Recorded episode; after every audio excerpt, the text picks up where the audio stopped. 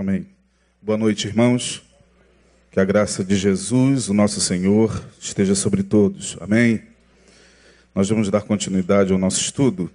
Estamos falando sobre esse tema que está aí na tela, que tem a ver com os dias de Noé. Estamos fazendo um paralelo com aquela palavra de Jesus, onde está em Mateus 24, 37, a comparação que Jesus faz desse tempo do fim com os dias de Noé.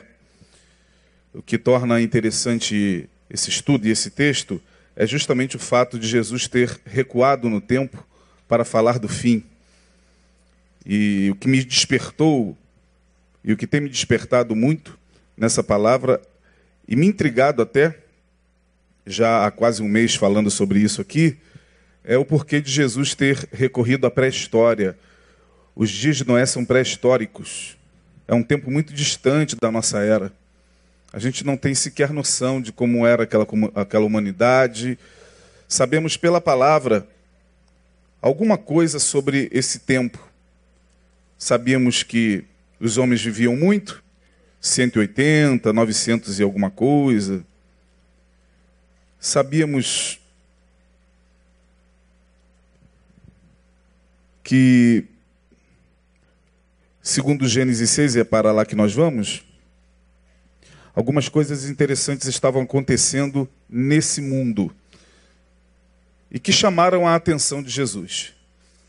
Para Jesus falar que o tempo do fim será como os dias de Noé, é porque alguma coisa que estava acontecendo aqui em Gênesis capítulo 6 chamou a atenção de Jesus e a comparação traz por si mesmo uma similaridade espantosa.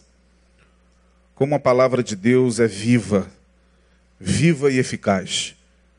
Como a Bíblia lida sem o embaçamento da teologia e das muitas doutrinas se torna tão magnífica.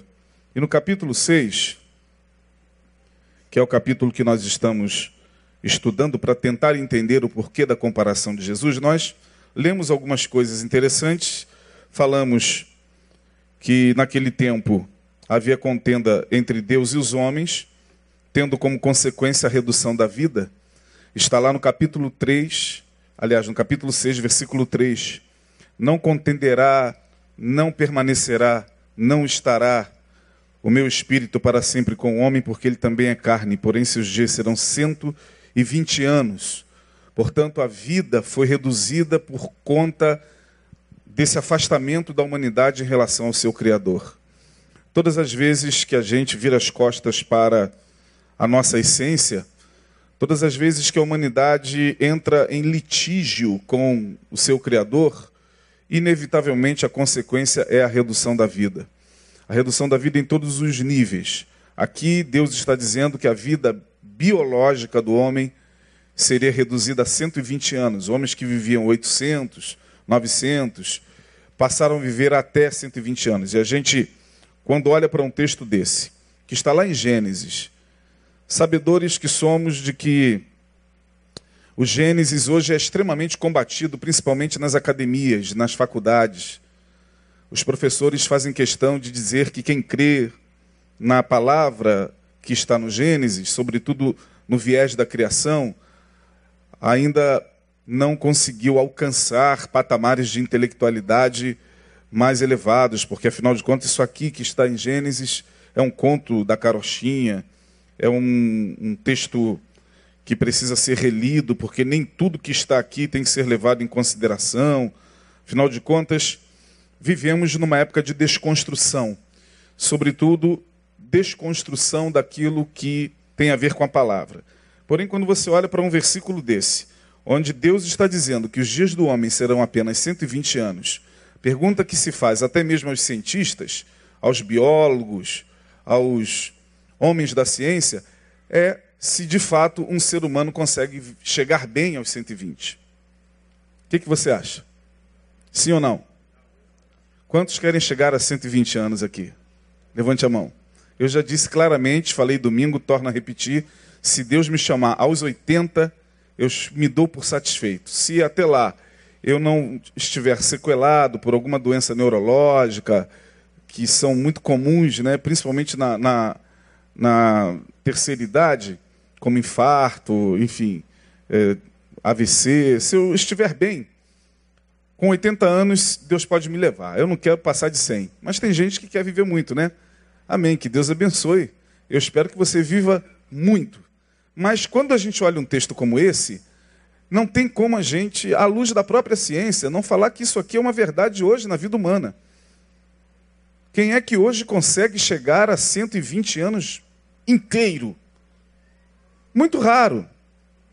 Mas aqui, a grande verdade é que o texto, olhando mais profundamente, está dizendo que a contenda com o Criador, que o virar as costas para Deus, que o renegar o que é transcendente e viver apenas naquilo que é imanente, entregar-se somente a esse mundo físico, com todas as suas paixões, com todas as suas eh, propostas eh, de desejos, de conquistas, e esquecer-se do que é eterno, faz com que a nossa alma, de certa forma, sofra o reflexo. Porque, afinal de contas, Jesus disse muito claramente que não só de pão, o quê? Viverá o homem, mas de toda palavra que procede da onde? Da boca de Deus. Então, quando a gente não quer mais a palavra que procede da boca de Deus, e a gente tem percebido isso hoje em larga escala a nível global.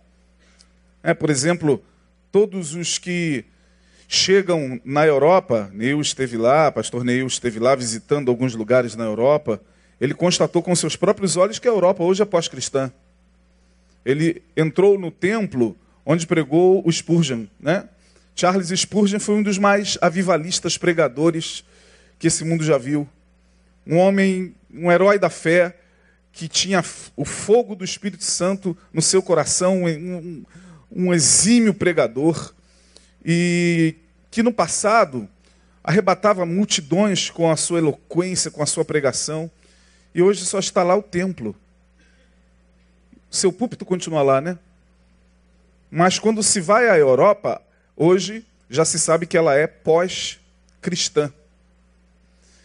Justamente no ambiente onde praticamente o cristianismo começou, que foi ali na, na Europa, em Roma, podemos assim dizer, não há mais vestígios de transcendência no que diz respeito à palavra. Há muita transcendência, há muita espiritualidade, mas não essa da palavra. Na Europa hoje há um ressurgimento do satanismo, da bruxaria, das práticas da Wicca. Os jovens estão se entregando a práticas ocultistas das mais variadas. Vocês não têm ideia de como a Europa hoje está em termos de desse tipo de prática espiritual. Mas em relação ao Evangelho de Jesus, à palavra e ao cristianismo no que diz respeito à sua essência, a Europa já é anticristã. Temos a América, que ainda tenta conservar a sua característica, né, os Estados Unidos da América, como sendo um país é, protestante. Mas a, a, essa frieza já está soprando na América. Já não é mais como antigamente. No Brasil, considerado um país é, muito religioso, já começamos a presenciar nesses tempos um total afastamento de tudo aquilo que um dia representou valores espirituais sólidos no coração do homem. Você vê isso nas academias, quem é, é, acadêmico aqui sabe do que eu estou falando. Você vê isso nos lugares mais comuns. Ouvimos conversa sobre tudo em todos os lugares, menos sobre espiritualidade, menos sobre Deus e a sua palavra. No máximo, quando se fala, se fala de religião, de doutrina, se fala da, da religião da sua igreja, tenta se convencer o outro a fórceps, a força de suas ideologias doutrinárias. Não, não se ouve mais falar sobre, sobre a espiritualidade, sobre a importância da espiritualidade. A consequência que nós estamos vendo aqui em Gênesis é a mesma que a gente vê hoje. A vida sendo reduzida em todas as dimensões, não só a vida biológica, mas você olha ao redor, você percebe que está tudo morrendo. Está tudo acabando, está tudo morrendo. os rios, os mares, as florestas, os animais, a fauna, a flora. O planeta está morrendo. E vocês sabem muito bem disso, né? porque vocês têm televisão em casa e vocês assistem. E eu estou aqui sendo redundante. Tudo hoje existe um desespero por parte dos, eh, dos, dos ambientalistas em tentar preservar o que ainda se tem de vida no planeta as fontes das águas, as cascatas, as, os mares. E volta e meia a gente vê é, cenas terríveis de animais inteiros que morrem, golfinhos. Estava acontecendo aqui, me parece que na região ali de Fernando de Noronha. Ah, uma, um, um, um, mar de, de botos, o, o chamado boto cor-de-rosa, apareceu um, centenas deles mortos. E os ecologistas ali desesperados, alguns chorando, não sabendo o que havia acontecido. Pegaram um deles, fizeram um exame e não chegaram a conclusão nenhuma, não sabemos. É a vida que está morrendo. E a vida está morrendo por quê? Porque o ser humano, longe de Deus, é quem destrói a, a vida, o planeta. Mas, pastor, será que precisa, se precisa ter Deus no coração para preservar a vida no planeta? Não. Claro que não. Os ateus também lutam para a preservação da vida. Mas quando a gente tem uma noção da transcendência, sabendo que tudo que foi criado veio das mãos de Deus, que tudo que existe, que esse planeta, que é o único planeta que nós temos, minha gente, viajamos dentro de uma bolinha azul num universo negro, inóspito, rodeado de outros planetas, mas quando você olha, tem uma bolinha azul pequenininha, é aqui dentro que você está. E é essa bolinha azul chamada planeta Terra que nós estamos destruindo pela nossa ganância. Eu não me refiro a quem está cortando as árvores, quem está poluindo as, as indústrias que estão poluindo o rio. Eu me refiro a todos nós que estamos presenciando a morte, a morte da da grama da nossa calçada já não nos incomoda mais. Daquela planta que morreu lá na sua varanda, isso já não te toca mais. É, a morte do animal que passou ali na rua e foi atropelado e deu um grito de angústia, já não toca mais ninguém, é mais um. Alguns até falam, menos um. Tem muito cachorro por aí, tem mais é que morrer mesmo. Hoje eu estava presenciando uma conversa, eu estava numa marmoraria encomendando uma peça e quatro homens conversavam falando sobre a compra de rifles. Já comprou o seu? Não, vou comprar. Para quê? Para matar gaviões. Por quê? Porque eles criam pássaros e eles colocam os pássaros nos, em seus quintais na gaiola, que para mim já é, me desculpe, um absurdo. Eu tenho assim uma certa dificuldade de, e nada contra quem cria passarinho, por favor. Tá? Mas é eu, Isaías, tenho uma dificuldade em ver o bichinho dentro daquela gaiola. É, enfim, mas cada um tem a, a sua é, seu hábito. E os caras conversavam sobre comprar rifles para matar gaviões. Ah, porque tem muito gavião onde eu moro, já matei uns cinco. Aquilo me deu uma indignação tão grande que eu não consegui me conter. Eu falei, eu não posso ficar arrumando confusão aqui, porque senão três contra um já é covardia, né? Vamos... E do jeito que o ser humano está, se você tentar intervir, meu querido, por favor, não faça isso, você vai ganhar um soco e não vai saber de onde veio. Não é, não é assim que a coisa está? Então eu tive que sair de perto, porque o outro falando, não, também já matei os dois. E, dá, dá. Um apenas dos três falou, cara, mas eu matei um, me deu um remorso. Eu fiquei mal, fiquei sem dormir, eu falei, meu Deus, ainda há consciência. Aí eu voltei para ver quem era o rapaz. Eu olhei dentro dos olhos dele e falei, Deus, amplia essa consciência nesse moço. Faça ele entender que ele está matando a ele mesmo. Estamos matando a nós mesmos. Então, essa foi a primeira consequência que eu mostrei a vocês no versículo 3. E falamos também sobre algumas outras questões em relação aos nefilins, aos gigantes que estavam presentes. E hoje, quero chamar a sua atenção para o versículo 8. De Gênesis capítulo 6. Bom, Aqui está um versículo que você que conhece essa palavra, esse, esse texto, e já leu isso na escola dominical, muitas vezes, você que é crente já há algum tempo, é, conhece, mas hoje eu gostaria de aprofundar um pouco mais o que você está lendo. Por quê? Porque esse texto, quando a gente lê assim, de cara, vamos todos juntos ler?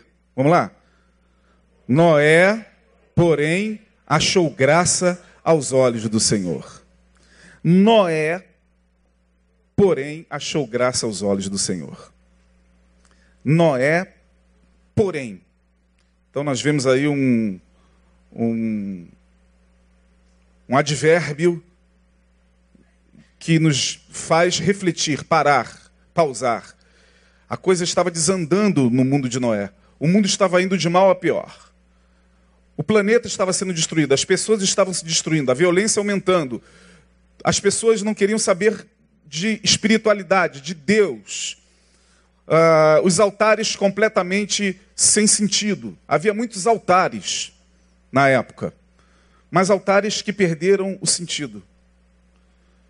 Só depois que nasce o, o filho de Adão, chamado, quem se lembra? Sete, diz o texto, que a partir de Sete começou-se a invocar, quem lembra?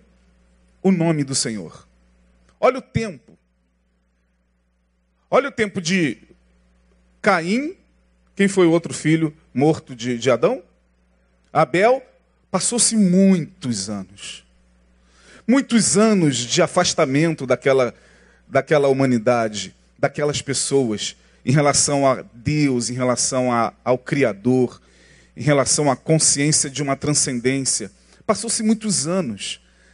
Só depois que Sete, lá no verso 26, no capítulo 4, diz o texto, e Sete mesmo também, e a Sete, não, perdão, não foi nem com Sete. Estou me equivocando. Foi com o filho de Sete.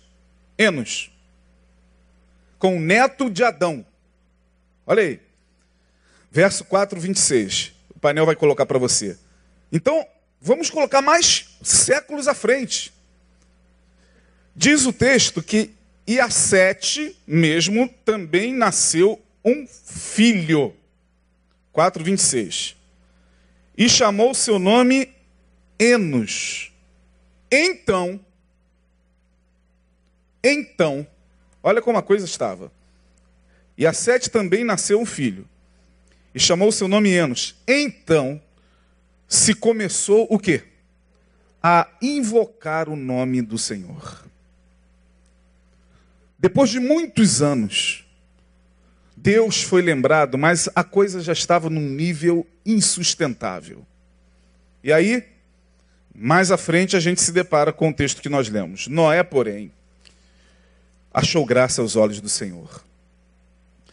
Quando a gente lê um texto desse, dá a impressão realmente de que o Deus do Antigo Testamento, como muitos até costumam afirmar, é, era um Deus assim meio, meio ruim, meio perverso.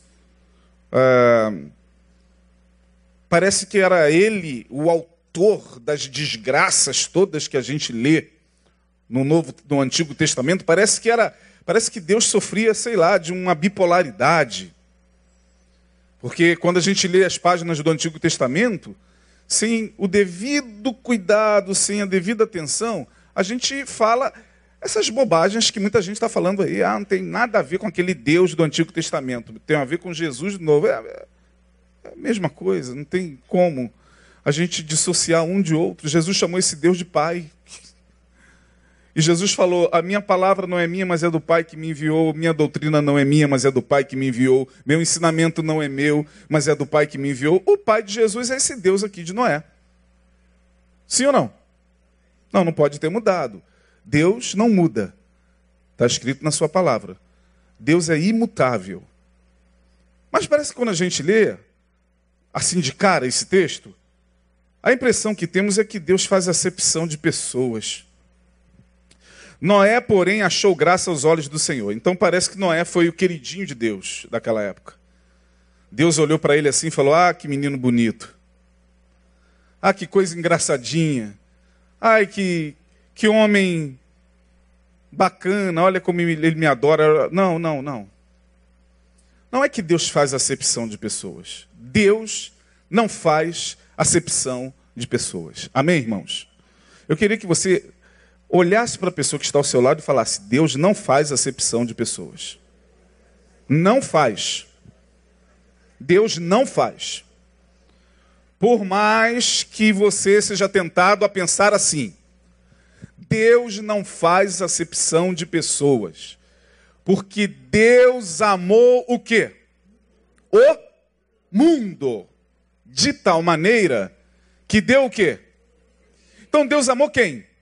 O mundo. Esse mundo aí são pessoas. Deus deu a Jesus por toda a humanidade. Por todos. A salvação é para todos. A salvação é para todos os povos. Aquela canção lindíssima, que era uma canção missionária que a gente cantava há muito tempo, né? É que eu não, até hoje não sei quem é o autor, mas que diz que Deus chama todos os povos. Quando lembra dessa canção? Deus chama todos os povos, todas as nações, todos os homens, todas as mulheres e todos os jovens. Ao arrependimento é todo. Todos são convidados para a graça de Deus. Deus não faz acepção de pessoas. Deus não olha como olha o homem. Deus não faz acepção de sexo, de sexualidade, de cor. Ora, há diferença então aos olhos de Deus de pessoa para pessoa? Sim ou não? Acredito que não. O que, que diferencia uma pessoa da outra? Bom, você poderia responder não por Deus, porque Deus não vê assim. Responda por você. Porque nós fazemos acepção de pessoas. Amém, irmãos? Sejamos francos diante de Deus nessa noite. Eu faço acepção de pessoas, ainda que não querendo, faço. Porque quando eu estou voltando de algum lugar, de madrugada, e entro no metrô, no BRT ou no ônibus, e entra aquele rapazinho negro, mal vestido, com aquela aparência que a sociedade já colocou como sendo a aparência do bandido, do marginal, você entra em pânico. E diz o quê? Eu vou ser o quê? Sim ou não? Como diz o bicho Macedo. Ele guarda essa coisa sim ou não? ah, você, você fica com medo e eu também. Vamos fazer confissão de culpa aqui. A gente faz acepção de pessoas. Os homens fazem acepção de homens entre homens. Acepção de gente rica e pobre, há um tempo atrás, quando eu trabalhava numa loja de equipamento de som, é, aconteceu um caso ali naquela rua que eu esqueci o nome, Visconde, ali no centro da cidade. Eu trabalhava numa rua paralela ali, Visconde de não sei o quê. Visconde em uma. Aí estava eu, é, voltando do trabalho, eu trabalhava com a Cristina, esposa do Ivan, voltava com ela, íamos até a central, uma confusão. Uma confusão, e a confusão é que um, dois policiais estavam revistando é, um senhor de rabo de cavalo, devia ter seus 50 anos. Ele estava de rabo de cavalo e uma camisa aberta e de bermuda. E um fusquinha parado. Aí o, o policial revistando e tal. E com muita agressividade, é, falando com, com aquele moço, e aí as pessoas foram, né? Nós somos fofoqueiros, né? A gente perde até o cansaço numa hora dessa. A gente parou também, todo mundo parando e tal. Aí eu não estou entendendo por que, que o homem que está sendo revistado de rabo de cavalo falou: revista aí, pode revistar, hein? Pode revistar, revista mais, revista mais. Pode revistar, pode revistar. Eu falei: caramba, ele revista, hein? Porque depois vai ser eu. eu falei: como assim? Revista que depois serei eu. Simplesmente Aquele moço era um juiz que deu voz de prisão aos dois policiais. Por quê? Porque os policiais o pararam, levando em consideração o carro dele, que não era dele, era de um pedreiro que estava trabalhando para ele. Ele estava indo comprar um material. Os caras pararam com muita truculência, com muita arrogância, o camarada, que era um juiz. Fazemos ou não fazemos acepção de pessoas? Sim ou não?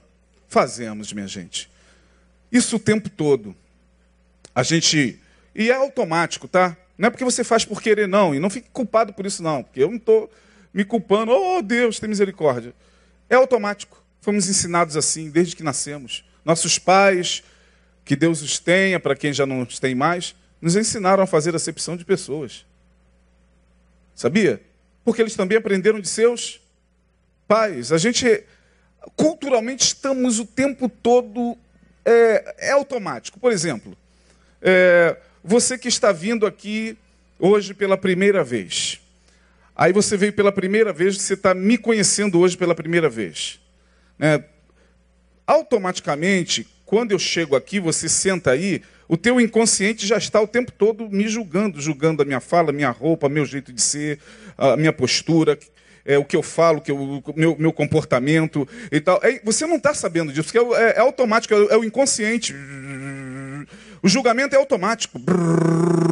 Pum. A gente julga o outro automaticamente.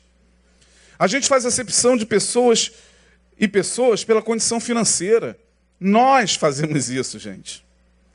Nós fazemos isso. Tem os moradores da Zona Sul que nós achamos, assim, dentro de um senso de coletividade comum, nós achamos, não, porque o pessoal da Zona Sul é muito mais educado, né? é um pessoal muito mais elitizado do que esses favelados aqui da, da Zona Oeste. Teve um dia que eu estava em Copacabana com a minha esposa. Daqui a pouco, eu estava ali em frente ao posto 8, na praia. Num quiosque sentado, mas saiu uma briga. Mas uma briga selvagem de jovens que não tinham nenhuma aparência de jovens de comunidade. Não pensa que era o pavão, pavãozinho que tinha descido, não, tá? Eram moradores dali que brigavam, quebraram o, o, o restaurante, cadeira voando, garrafa de uísque voando, e briga. Daqui a pouco pegaram garçons, saíram chutando, e mais gente em cima dele. Mas a gente fala que, assim, o pessoal daquele lado de lá é bem mais, bem mais cheiroso do que o pessoal do lado de cá, né? Ah, afinal de contas, as favelas fedem. Esses lugares não, mas as favelas fedem. Aí só Renato Russo para quebrar esse paradigma quando ele diz nas favelas e no Senado, sujeira para todo lado. Porque nós fazemos acepção de pessoas. A gente olha e diz: não, ele é muito comportado. Poxa, que cara bacana, que cara fino, que mulher fina, que gente boa. Porque a gente olha e julga pelo que vê. Samuel caiu nesse engodo também. Então, tá todo mundo no mesmo barco. Samuel, os homens da Bíblia também eram assim. Vamos lá escolher o rei. Dá licença, Jessé. Ô Samuel, por favor, profeta. Aqui devo a honra de um profeta em minha casa. Vim aqui ungir o rei que o Senhor escolheu. Ah, o rei! Até o pai faz acepção de pessoas, de filho para filho. Olha, Jessé pegou logo o bonitão do Eliabe, sei lá. Vem cá, Eliabe, deve ser ele, bonito, alto. É o que tem um olhinho mais clarinho, assim. Cabelo mais bacaninho. O mais parrudo. Ah, é ele, Eliabe! Faz passar todos os teus filhos aqui. É ele? Não. Esse aí, deve ser Jonadab? Também não. Passaram seis ou sete dos filhos de Jessé. Ele nem se lembrou de que lá atrás, no curral, fedendo a, desculpe um termo, bosta. Tinha um moleque sem aparência, ruivo, baixinho, que nem lá foi. Que os reis de Israel não eram escolhidos, afinal de contas, senão pela sua beleza. Diz o texto que Saul, da cintura para cima, em Israel, era o homem mais belo, não faço nem ideia. Ninguém sobressaía Saul da cintura para cima. Aí quem ungiu, ungiu Saul? Quem lembra? Quem foi o profeta que ungiu Saul? Quem? Samuel. Já estava acostumado, então só pode ser um cara como Saul. Acabou teus filhos, Jessé? Hã? Ah, não, tem aquele muriquinho. Estou usando um termo aqui que era da minha infância, que meu pai, que veio da roça, homem honrado, me chamava assim: vem cá, muriquinho. Muriquinho. Tem um muriquinho lá atrás. Tem um muriquinho lá? Tem. Traz esse muriquinho, cara. Ah, é? Ô, ô Davi, ô, vem cá. Rápido, moleque. Tipo assim, eu sei que não é ele, não. Não deve estar aqui o rei na minha casa. Mas vem cá que o profeta está aqui. Quando ele chega diante do profeta, Samuel, aqui está o homem que o Senhor escolheu. Ele é porque o Senhor não vê como vê o homem. O homem olha a aparência, Deus olha o coração. Deus olha o teu espírito, ele julga a tua essência. Só ele pode saber quem é você. Eu não posso, por isso que eu te julgo. Julgo você pela, pela tua barba, pela cor do teu cabelo, pela tua posição social, pela tua condição financeira. Deus não vê assim. Louvado seja o nome do Senhor. Deus sabe quem você é. Diga, Deus sabe quem eu sou. E Deus sabe quem é esse irmão que está ao seu lado. Cuidado com o juízo. Seria bom a gente realmente obedecer Jesus. Não julgueis. Para que o quê? mas a gente julga. Lá estava o rei. O Senhor não vê como vê o homem. O que, que Deus viu em Noé? O que, que diferencia para Deus um homem de outro homem? Deus não faz acepção de pessoas? Ah, mas. Quando você lê a Bíblia de ponta a ponta, você vê Deus falando: esse, esse, esse, aquele, aquele, aquele. Vou mostrar a vocês mais à frente um pouquinho. Tem algo que, aos olhos de Deus, não é que diferencia, mas faz uma distinção entre pessoas. O que que Noé tinha? Noé era um homem de um nível de consciência muito mais elevado do que toda aquela geração. Não foi o dinheiro dele.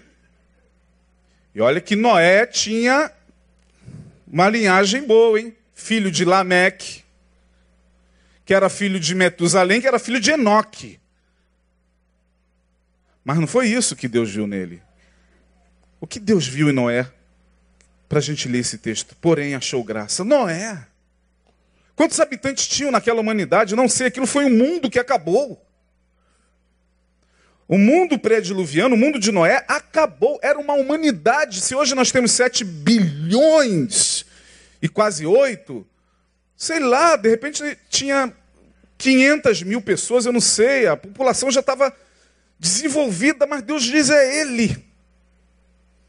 Por quê? Porque Noé tinha um outro nível de percepção de consciência que chamou a atenção de Deus. Não é a inteligência.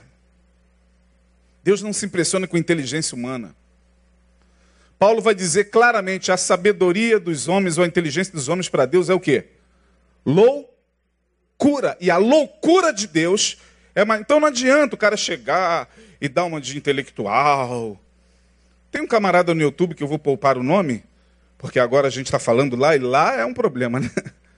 Lá, aqui a gente fala, como eu disse domingo, capitão de fragata, irmão. Aí lá a pessoa bota no comentário, e esse pastor falou cafetão de gravata no culto. é rifle de caçar rola. Opa, caçar não, que eu não sou de caçar. Rifle de caçar rolinha.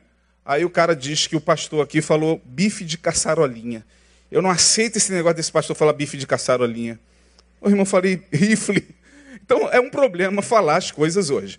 Mas tem um cara no YouTube, um professor universitário, que ele gosta, ele se sente. É um filósofo, um cara muito inteligente, mas ele se sente. Aí ele fala de Deus, de Jean Paul Sartre, e zomba da fé, zomba da religião, zomba dos, dos pobres é, dos seres humanos que ainda estão sendo enganados e levados por fé religiosa. Ele zomba. É como se a inteligência dele fosse assim alguma coisa divina. Para Deus isso é loucura, irmão. que Deus vê são seus níveis de consciência em relação à palavra dele. Por exemplo, a gente prega a palavra. A gente sabe perfeitamente que ao pregar a palavra, nem todos que a ouvem alcançam. Está ouvindo, mas não está, está escutando, melhor dizendo, mas não está ouvindo, porque aquele que tiver ouvidos para ouvir, ouça o quê? Jesus não está chamando ninguém de surdo. Jesus está dizendo que, infelizmente, há pessoas cujos níveis de consciência ainda estão muito vibrando numa dimensão muito baixa. E aí eu vou dar um exemplo melhor. Números, capítulo de número 13. É um texto grande, você já conhece. Moisés chama doze espias das doze tribos de Israel. Dentre esses doze está Josué. Quem lembra o nome do outro? Quem? Caleb. Mais dez. A missão era a seguinte: missão. Missão dada, missão o quê? Cumprida. Missão é a seguinte: vocês vão espiar a terra para onde nós vamos. Preparem-se, porque vocês vão andar algum tempo, a terra é muito distante. Vão, ao chegarem lá, façam um relatório: o que, que vocês viram, como é a terra, se ela tem água, se não tem, se o solo é bom, se não é, se dá para plantar, se não dá, se tem rios, se tem mar. Façam um relatório completo. Foram os cabeças das tribos. Olha quem foram os cabeças das tribos de Israel. Homens respeitados. Homens que estavam representando todo o povo. Todo o povo era representado por esses oficiais. Lá lá vão eles. 40 dias espiando a terra. Missão longa. Depois de 40 dias voltam os 12. Josué e Caleb. Os 10.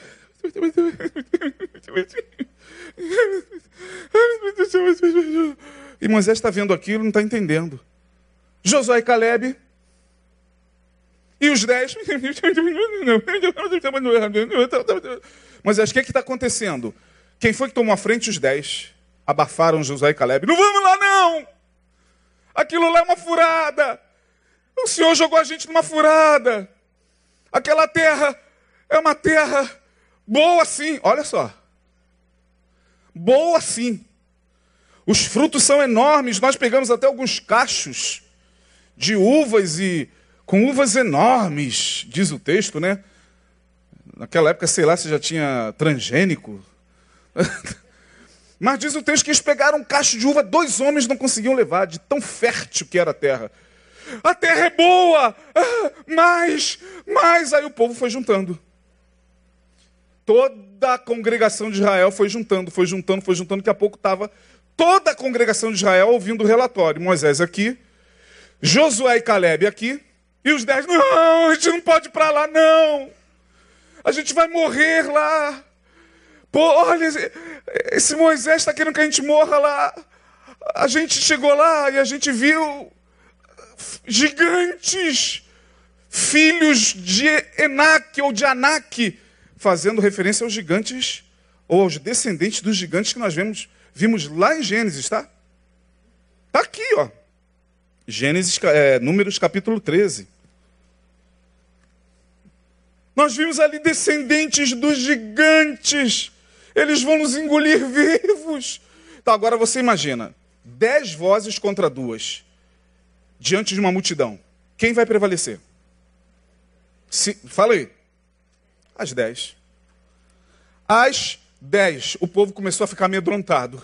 Ah, meu Deus do céu. Ai, Jesus, é derrota total. Ai, meu Deus. O que houve ali?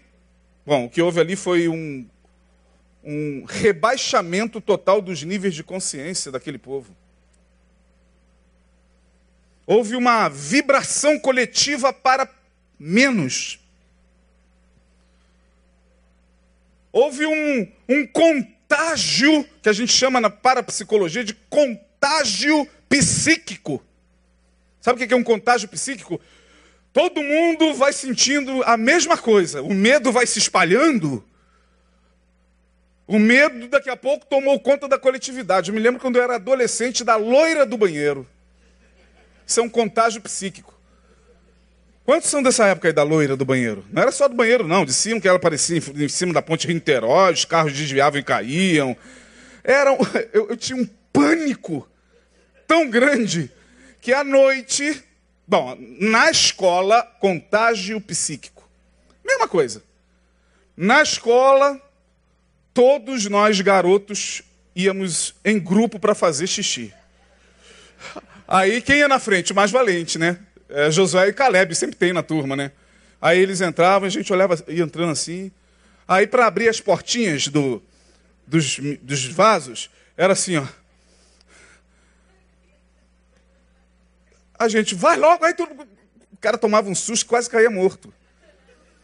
E em casa, para ir ao banheiro de madrugada. Para ir ao banheiro de madrugada, você tinha que ir cantando corinho. Manda fogo, Senhor, manda fogo. Aí tu começa a cantar alto por medo. E batiza o meu coração. O medo, contágio psíquico, você já está, o teu nível mental já foi afetado. Foi o que aconteceu com o povo de Israel. Não vamos não, tem gigante, vai matar a gente. Nós éramos, só para vocês terem uma ideia. E Josué e Caleb calado. E Moisés assim, meu Deus, o que está acontecendo? Vá que eles estão certos. E eu estou conduzindo esse povo de forma errada. E quem vai ser o culpado disso tudo? Quem vai ser? Quem é que estava à frente de Moisés? Quem chamou Moisés, gente? Deus. Deus ia ser o culpado. Portanto, Deus já estava assim, ó, sentindo-se quem? O culpado. Não vamos não, olha, nós éramos aos olhos deles, só para vocês terem uma ideia, nós éramos aos olhos deles como gafanhotos. Só para vocês terem uma ideia do tamanho desses homens, será que, que, que, que era aquilo que está lá? Não vamos não! Aí no capítulo 14 diz o texto que o povo de Israel, ouvindo aquilo, se deixa dominar pelo medo. O medo é uma arma de manipulação, minha gente.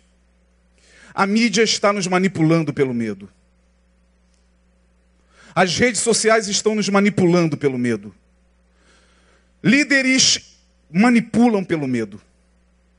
Em nome de Jesus, nesta noite, liberte-se do medo. O medo é uma arma nas mãos de quem quer controlar. Medo. O povo teve medo. E o pior, todos eles acuaram Moisés. Nós queremos voltar para o Egito. Moisés não estava acreditando na altura do campeonato. Eu não posso estar acreditando que esse povo está falando isso. Queremos voltar para o Egito. Aí foi quando Josué e Caleb. Oh! Cala a boca agora vocês aí para os dez. Dá para a gente entrar na terra sim. A terra é boa, a terra é fértil.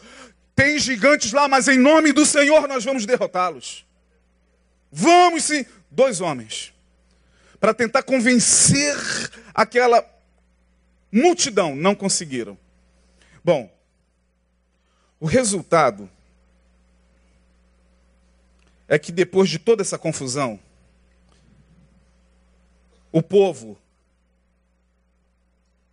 lá no verso de número 9, no capítulo 14, diz: Verso 5: Então Moisés e Arão caíram sobre seus rostos perante todo o ajuntamento dos filhos de Israel. E Josué, filho de Num, verso 6. Caleb, filho de Jefoné, dos que espiaram a terra, rasgaram suas vestes. Que povo covarde, que povo ingrato. Que povo que se deixa dominar pelo medo, pela fofoca. Que povo Maria vai com as outras. Esse povo viu as maravilhas de Deus no deserto. Esse povo recebeu alimento de Deus no deserto. Esse povo viu a glória de Deus manifestada em todo o trajeto, e agora está assim. Rasgaram suas vestes.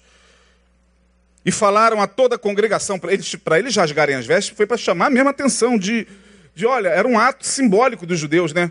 Ah! Caíram em opróbrio e falaram a toda a congregação dos filhos de Israel, dizendo: A terra pelo meio da qual passamos a espiar é terra muito boa. É, terra muito boa. Sabe naquele momento que você está rodeado de gente negativa? No teu trabalho, em casa, no meio da parentela. Não vai dar certo, não. Ih, você vai construir essa casa aí, vai morrer antes. A minha mãe ouviu isso da própria irmã, né? Você vai morrer antes, filho. A minha mãe é, biológica, que mora lá em São Paulo, ela perdeu a casa numa enchente, perdeu tudo. Perdeu tudo. Começou do zero. Aí teve que ouvir isso é, de gente assim, né, que estou contigo, não abro. Mas aí quando chega e diz, vou construir e vou, e vou erguer-me. Ah, hum, ganhando o que você ganha? Acho meio difícil. Essa aposentadoriazinha mexuruca, que isso, pelo amor de Deus. E você tem duas opções. Ou você acredita no teu sonho, ou você acredita no teu ideal, ou você vai fazer exatamente como esse povo. Quero voltar, não dá, para mim não dá. Aí Josué e Caleb dá. E se o Senhor, no verso 8, se agradar de nós, então nos porá nesta terra e nola dará, terra que mana leite e mel. Que palavra maravilhosa, cara. Em dias de tanta negatividade, encontrar gente assim é raro, sim ou não? Encontrar um amigo que te incentiva, um parente que diz: Vamos lá, estou contigo. Posso não te ajudar financeiramente, mas vou estar orando por você. Você vai conseguir. Você vai sair dessa. Como foi pregado hoje aqui na gotinha, o choro pode durar uma noite, mas a alegria o quê? Vem pela manhã. É como é difícil, como tem gente que parece que espera, muito mais gente que espera a nossa derrota, a nossa desgraça, para quando não dá certo, ele só vai falar uma coisa: eu não te disse com uma alegria. E depois dessa alegria falsa, desse sarcasmo, ele vai falar assim para você, ó, mas não tem problema não, a gente vai continuar orando. Isso é muito típico dos nossos irmãos evangélicos. eu vou continuar orando por você. Aí, ah, vai orar por mim? Vai. Aí a coisa começa a acontecer. Só que acontece com ele, não, não com você. Aí pronto, acabou.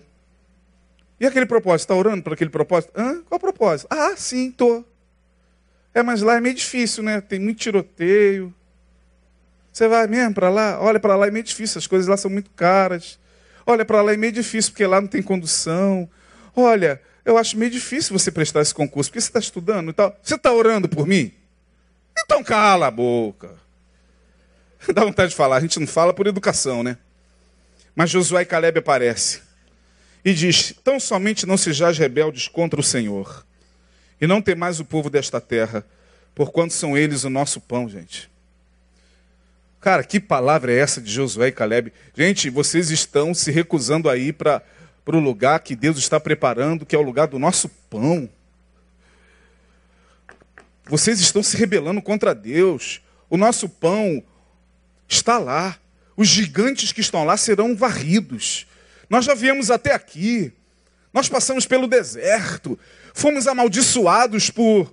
por qual o nome do, do rei que alugou Balaão? Balaque. Até magia negra lançaram contra a gente. Balaque contratou um profeta para nos amaldiçoar. Lembra disso aí? Na Bíblia? Passamos por tantos percalços, Deus mandou codornizes, ou codornas mesmo a palavra.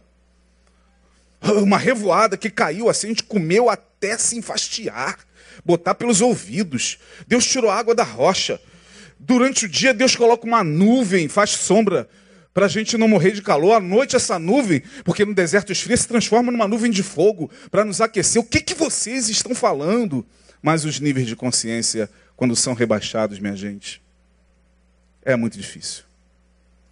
E aí, Deus se ira profundamente e diz, lá no verso 10: Então disse a toda a congregação que os apedrejassem. Cara, Moisés, Josué e Caleb iam ser apedrejados. Morra, miserável! Tá. E, e disse o Senhor no verso 11 a Moisés: Moisés, até quando esse povo me provocará a ira? Até quando não crerão por todos os sinais que fiz no meio deles? Moisés, não é possível que esse povo não está conseguindo enxergar a minha glória esses anos todos caminhando. Não é possível. Não é possível que no momento da dor, como muito bem foi pregado aqui na gotinha, que no momento da dor o povo se volta contra mim, como se eu fosse o provocador da dor. Dor faz parte da caminhada. Você acha que eles iam sair do Egito voando e entrar na terra? Claro que não, cara. É luta, é conquista, é derrubando um leão por dia, é passando no meio de mortos e feridos. É, entre mortos e feridos, estamos todos bem, mas vamos adiante. Não é fácil, a vida não é fácil. O que, que esse povo quer mais, Moisés? Eu vou ter que feri-los, eu vou ter que permitir que eles sejam feridos, não é que Deus seja ruim. Como muita gente aí hoje, que Deus é esse? Que Deus é esse? Não. Que ser humano sou esse? Eu sou. Que crente é esse? Ninguém fala, mas que Deus é esse? Que fere. Eu não creio nesse Deus, não, então vai crer em Baal. Porque eu creio nesse Deus e não vejo esse Deus tão malévolo. Ele não aguentava mais. E aí Deus diz o seguinte: olha, de todo esse povo que saiu, lá no verso de número é, 28. Assim como eu vivo, diz o Senhor, que como falaste aos meus ouvidos, assim falarei a vós outros. Neste deserto cairá o vosso cadáver. Deus está falando para o povo e para os dez que inflamaram o povo. Isso porque não tinha redes sociais. Você imagina na época se tem rede social. Tu imagina, tudo pela jeito, não vamos não, esse, esse Moisés está maluco, e a coisa, tu imagina. E aí, Deus diz, olha, esse povo vai cair no deserto, de todos os que foram contados segundo a vossa conta, de 20 anos para cima, os que dentre vós contra mim murmuraram, Deus é até misericordioso, de 20 anos para cima poupando crianças, poupando até algumas as mulheres, não entrareis na terra pela qual levantei a minha mão, que vos faria habitar nela. Agora, olha que coisa interessante. Salvo quem? Caleb, filho de Jefoné, e quem? Por quê? Olha o, esse versículo. Ah, não é aqui não, acho que me perdi. Tem um que diz, porque neles houve outro espírito. Deixa eu ver aqui. 24, 14 e 24. Vamos ver o 23. Não verão a terra de que a seus pais jurei, e nenhum daqueles que me provocaram haverá. Olha o 24, minha gente. É aí que eu quero chamar a tua atenção. Porém, o meu servo, Caleb, Josué nem no outro versículo ele fala também, os dois. Caleb, porquanto nele houve o quê? O que, que você está lendo aí? Outro espírito. E perseverou em seguir-me, e eu levarei a terra em que entrou, e a sua descendência possuirá a herança. Nele houve outro espírito. Deus faz acepção de pessoas? Não.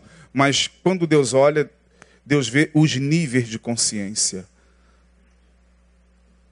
Josué e Caleb vão entrar, porque achei graça. Deus faz acepção de pessoas? Não. Quantas pessoas Deus queria abençoar e dar a terra por herança? Todos os que saíram do Egito. Porque se Deus não quisesse, Deus mataria metade no Mar Vermelho. Moisés, passa com a metade, porque eu não fui com a cara da outra metade e o mar vai fechar e eu vou fazer uma redução populacional. E Deus poderia matar ali mesmo metade do povo. Não, todo mundo passou pé enxuto, minha gente. Até esses dez vacilões. Mas Deus está dizendo: nem eles vão entrar, nem esse povo. Os níveis de consciência rebaixaram. Eu não faço acepção de pessoas. Eu não estou aqui amando mais a Josué e a Caleb. Não. Mas neles houve outro espírito. Esse outro espírito tem a ver com níveis de consciência. E a hora já está indo embora. Será que eu não quero acabar o estudo propositadamente? Ou, ou... não, eu estava tentando falar hoje e terminar na próxima quarta. Mas eu queria explorar mais os níveis de consciência. O que são níveis de consciência? Quantos níveis de consciência existem no plano da espiritualidade? Alguns. Em qual deles nós estamos? Bom, faça uma análise a partir da tua vida hoje. Você que já viu a glória de Deus, você que já teve assim é, o coração ardendo pela presença dele, você que já chorou na presença dele, mesmo com as tuas perdas todas que você teve na vida, mas você que já sentiu a voz dele falar: Meu filho, estou contigo, você não está só. Você que já teve as portas abertas e escancaradas por ele em alguns momentos da vida, você que já foi curado de alguma enfermidade, você que já viu sinais e maravilhas dele, tantos sinais. Veja como você está hoje diante dele. Os teus níveis de consciência estão como? Como Josué e Caleb e Moisés? Três contra o restante? Ou você está entre os restantes? Porque a maioria, ficar na maioria é muito melhor, pô. A maioria é uma coisa estranha. Você vê isso nas redes sociais. Faz-se um comentário e vem a maioria falando a mesma coisa. A mesma coisa. Vou dar um exemplo aqui para terminar. Eu não sei se vocês souberam, nessa semana, um pastor foi alvo de um, de um, de um ataque dentro da igreja. Um camarada entrou, aí ele estava ele tava sentado, acho que um outro estava pregando, ele estava sentado. Lá em Mogi das Cruzes. Lá perto de onde a minha mãe, minha mãe mora. Aí o cara entrou, né? A cena tá lá nas, na, na, nas redes sociais, o garoto entrou, parece já com o alvo certo um pastor de, de terno azul. Aí ele deu o primeiro tiro, a igreja toda se apavorou, foi para o canto, uma, uma, gritaria. E, ele, e os coitados, os pastores estavam tentaram se defender, correndo aquele pânico, e ele procurando o cara para atirar. Aí, bom, até aí tudo bem. Porque você veja, estamos nós aqui, daqui a pouco entra um cara, aponta para mim, né? Com uma arma, todo mundo vai se desesperar. Agora, o que mais me chamou a atenção, gente, eu não estou aqui mentindo juízo de valor, foi que ele foi dominado. Quando ele foi dominado, o pessoal estava no culto. Eu falei, meu Deus, peraí, peraí. Peraí, meu Deus, dá-me graça para entender isso. Eles estavam dentro de uma igreja, aí o cara foi dominado. Foi um ato violento? Foi. Eu, eu sou a favor de violência? Claro que não. Mas ele foi dominado. Dominou? Acabou. Chama quem? Os crentes. Bandido bom! Aí vai ter o cara lá daqui a pouco na internet falando que eu sou da esquerda. É aquilo, a gente fala uma coisa e eles entendem outra. Mas, gente, eu fiquei assim, meu Deus, não, não, que isso? Dentro de uma igreja, o cara está sendo espancado. Eu falei, Senhor, o que está acontecendo? Níveis de consciência. Os níveis de consciência da humanidade estão densos demais, minha gente. Nós estamos vivendo uma, uma era, um momento onde o nível de consciência coletiva está se rebaixando cada vez mais, vibrando. Falaremos se for possível, na próxima quarta-feira daremos continuidade. Por que, que Noé achou graça aos olhos do Senhor? Salvo Josué e Caleb, porque neles houve outro nível de consciência. É como se Deus olhasse hoje para a humanidade. Ele não faz exceção de pessoas, ele não leva em consideração a cor, a idade, a condição, a profissão. Não, mas é como se Deus olhasse hoje e falasse: Fulano, Fulano, Beltrano, Ciclano porque eu achei graça neles, neles houve outro espírito. Se Deus hoje ainda faz isso, faz. Acepção de pessoas? Não. Mas a Bíblia diz que há vasos que são para honra e outros o quê? Para desonra. Todos os dias você tem que pensar nisso.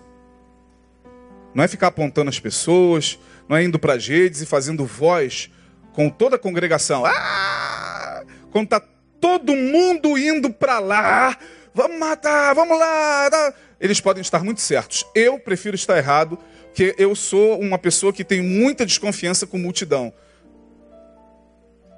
Eu sou muito desconfiado com com legiões. Por quê? Porque legião é o meu nome, porque somos muitos. Isso me deixa meio apavorado, essa fala dos demônios que Jesus foi lá expulsar. Qual o nome de vocês? Legião, multidão. A gente adora uma multidão. Porque a multidão não tem consciência. A multidão, se tiver de matar, mata. Como aconteceu dia 2, e agora eu termino mesmo, tá? Dia 2 de novembro. Dia de finado, todo mundo fazendo seu churrasquinho. Todo mundo descansando da sua semana de trabalho. Dia 2. Alguns viajando, outros adorando ao Senhor, fazendo a obra de Deus. E um grupo, uma legião, foi até o cemitério com camisetas parecidas com essa, mas quem dera se fosse essa missão. Não foi essa missão. E entraram e lá tinha um grupo de pessoas que professam a fé em matrizes africanas, não sei se do candomblé ou da umbanda, um dos dois. Caracterizados, alguns já em transe de incorporação. Faziam seu culto lá, foram lá e não botaram nas redes sociais, não, não, não, não botaram a boca no trombone e falaram, nós vamos lá fazer. Não, estavam lá, um grupo pequeno. Daqui a pouco veio a legião. Um grupo enorme. Em nome de Jesus é poderoso. Ah, quem possa derrotar. Aí começaram a acuar. Acuar. Eles não entenderam nada do que está acontecendo. Acuar. E a, a, a multidão foi chegando. A multidão. Sabe qual é o problema da multidão? É porque a multidão é perigosa. Ah, ah, e algumas pessoas em transe saíram do transe, não sabendo o que estava acontecendo, ia uma agressão, e daqui a pouco quase partindo para agressão física, para dizer que Jesus chegou aonde está as trevas. Aí eu fiz uma postagem lá nas redes sociais. Ah, eu fiz. Se quiser saber, vai lá, Isaías Marcelo, meu Facebook está aberto. Procure saber o que eu falei. Que absurdo. Que falta de respeito. E disse bem claro lá nas redes sociais: falei meu nome, não falei em nome da igreja Betânia, nem em nome do pastor Neil, para não comprometer a minha igreja nem o meu ministério. Falei, eu falo em meu nome. Esse Jesus não me representa.